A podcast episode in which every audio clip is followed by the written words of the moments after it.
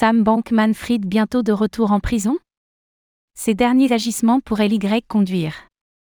Après que Sam Bankman-Fried a envoyé des écrits personnels de Caroline Ellison au New York Times, le juge Lewis Kaplan a durci les conditions de sa liberté conditionnelle. De plus, il réfléchit à la possibilité de le renvoyer en prison.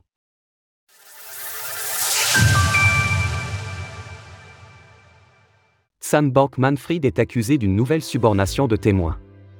Dernièrement, Sam Bankman-Fried, SBF, a de nouveau été accusé de subornation de témoins, après que le New York Times a publié des extraits d'écrits personnels de Caroline Ellison. Ces extraits ont été obtenus par le journal grâce au PDG déchu de FTX. Il rapportait des propos de l'ex-PDG d'Alamda Research où elle se disait malheureuse et dépassée avant l'effondrement de la plateforme et se sentait rejetée suite à sa rupture amoureuse avec SBF.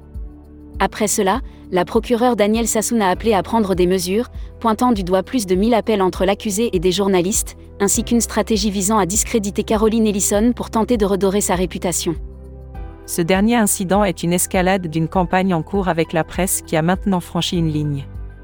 En janvier dernier, l'intéressé avait déjà dépassé les limites en tentant d'influencer des témoins, en cherchant à avoir une relation constructive avec l'avocat général de FTX US le juge Lewis Kaplan réfléchit à la question. Au regard de ces derniers événements, le juge américain Lewis Kaplan en charge du dossier a donné raison à la procureure Daniel Sassoon.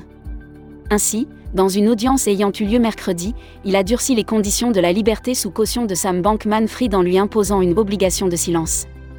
En outre, l'accusation et la défense ont jusqu'au 3 août pour apporter leurs éléments justifiant ou non du besoin de remettre SBF derrière les barreaux, et le juge a indiqué prendre la question au sérieux.